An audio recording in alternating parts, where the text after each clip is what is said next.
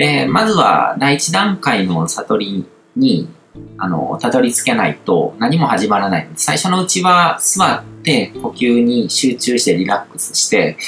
で、自分の思考を観察するっていうことから始めるといいと思いますね。で、思考を、あの、客観的に観察しながら、この背後の演技の意図をたどって、自分という存在がどんなことと関係を持ってこの世に存在しているのかっていうことを見ていく。それを繰り返していくんですね。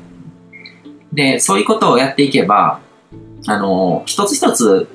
気づいていくわけですね。当たり前で見えなかったことを。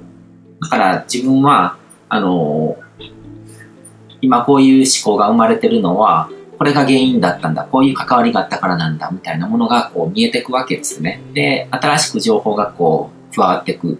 っていうことを何度もこう繰り返していくと自然にどこかで理解がパッとつながるところ、瞬間があって、で、そういう瞬間、ふとした瞬間とかにどこかでこう宇宙との一体感、ワンネス体験みたいなものが訪れるわけですね。うん。それが自己の本質との出会いみたいなところで、そうやって自分を知ることで初めて自分がこの人生で何を想像したいのかとか、あの、ゴール設定ですね。そういうことを設計していくための準備ができるんですね。で、その、そこまでいけてない人、自分をこう見るっていうことを、あの、しっかりとやった経験のない人がいきなりゴールとかをこう考えようと思っても、やっぱり、あの、本当のゴールにはたどり着けないんですね。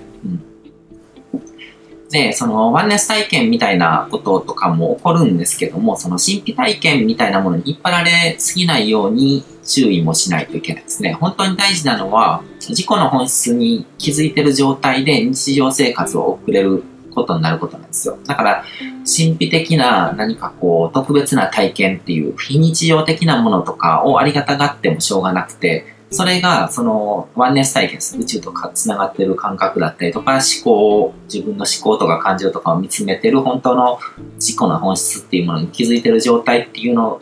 の、その感覚を持ったまま日常生活を送れるようになるっていうことが重要で、でそうやって、覚醒した意識で改めてゴール設定をしたり、自分にとってのせあの幸せを考える準備ができて、で、それを見つけることができたら、現実の世界に戻って活動を開始するっていうことなんですね。うん。で、僕がネット上に設置してるいろんなメール講座で、あのー、語ってることが、本当の意味で役に立つのはそういう段に至ってからなんですね。だから、やっぱりこう、いろいろノイズとかにこう、捕まってる状態の人が受け取っても、あの、本当の、こう、僕の伝えたいメッセージの本質っていうのが届かなかったりするんですね。うん。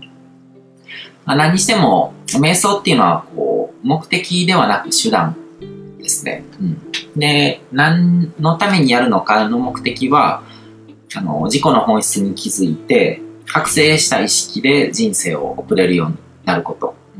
うん、で、それが実現した後は、コーチング的な瞑想によって自分の創造性を揮して、想像の喜びを楽しみながら生きる人生にシフトすることですね。で、そうなると、こう、アーティスティックな活動を始める人もいるだろうし、スポーツに打ち込む人もいるだろうし、ビジネスとか実業界で夢中になれることを見つける人もいると思うんですよ。だから本当に目覚めた人っていうのは、こう、活動家、本当に活動していく人になっていくんですね。で、確かなこととして言えるのが、あの、スピリチュアルとか自己啓発的なことへの興味がかなり薄れちゃうと思うんですよ。それを扱ってビジネスにやろうっていう意味で、こう、あの、興味が湧く人はいると思うんですけども、自分自身をなんかこう、あの、癒すためになんかスピリチュアルだったりとか自己啓発的なものにはまるっていうのをもう卒業すると思うんですね。うん、で、実際に、あの自分の現実を変えるのに必要なノウハウ。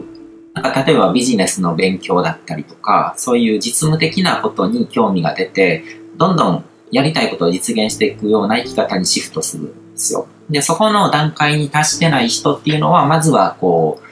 第一段階の覚醒っていうものを目指すといいかなと。で、それは別に何か学んで、お金払って学んでやる必要もなく、普通にこう、瞑想をして、あの自分の感情とか思考とかを見つめて、っていうことをやるだけで、あの、たどり着けるので、で、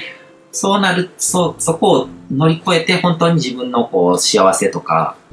やりたいこととかっていうものをこう考えた時に、例えばそれを実現するためにはもっとこう経済状況が良くならないといけないとか、自分の能力を高めないといけないとかっていう風になってくるわけですよね。で、そうなったら、それを、そういう具体的なノウハウとか実務的な方法とかそういうものとかを学んでいけばいいわけですね。うん。だから、あのー、まあ、この動画とか見てる方とかで言うと、そのゴール設定とかに関してしっかりと、こう、あの、探求したいっていう人は、あの、僕の、あの、創造者としての目覚めみたいな、こう、メール講座を見るか、まあ、そこを飛び越えても、G アンサーっていう、あの、オンラインのコーチングのプログラムとかがあるので、そういうものを受講してもらうっていうことをすればいいし、そうじゃなくて、もうなんとなくこう自分のやりたいこととかってそういうものとかが見えてて、そのために、あの実務的な能力をつけていかないといけないっていうんだったら僕のビジネス講座とかそういうものとかを改めて学んでもらったらいいかなっていうふうに思いますね。で、実際に現実的に活躍してるような人たちとか、影響力のステージが高い人たち、僕が出会ってきた人たちとかは、ほとんどこういう意識レベルに達してるんですね。迷いがないんですよ。自分がどこを目指してるのかっていうのがしっかり分かってる状態になってて、で、そういう、あの、ぐるぐるした思考に捕まってないんですね。うん。で、覚醒の段階っていうのをこう理解すれば、その人の意識レベルがどの段階にとどまってるのかっていうのも見えてくるので、だから、あの、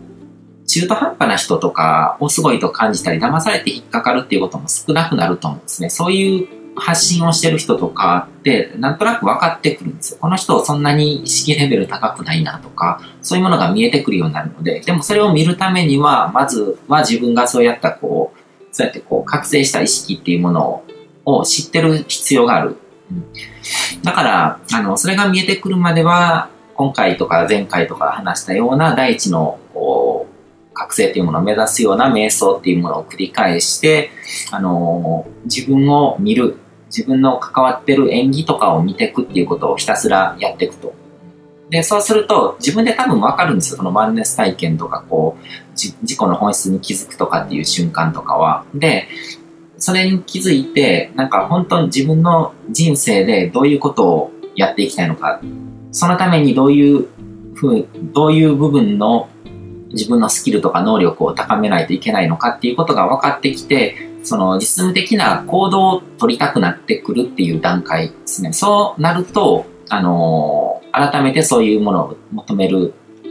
スタートラインについたっていう判断ができると思うんですよ。そういうふうに見てもらったらいいと思いますね。うん、まずは自己の本質に気づいて、覚醒した意識で現実的な毎日を送れるように、そこを目指してもらうといいかなっていうふうに思います。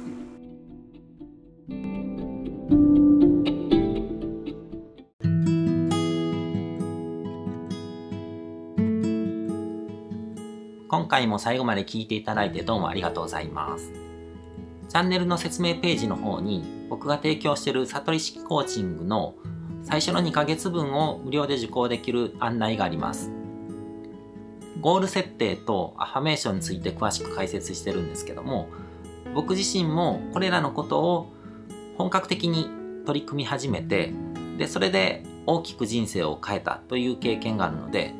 あの、まだ受講したことがない方であったりとか、このタイミングでピンとくる方はぜひ登録して体験してみてください。また、僕がどんな人間なのかを簡単に知ってもらえる2分ほどで読める会員プロフィールのリンクも貼ってます。僕自身がインターネットを通じた出会いによって自分の人生を大きく変えたので、この出会いがあなたの人生を変える良いものになることを願ってます。ではまた次の放送でお会いしましょう。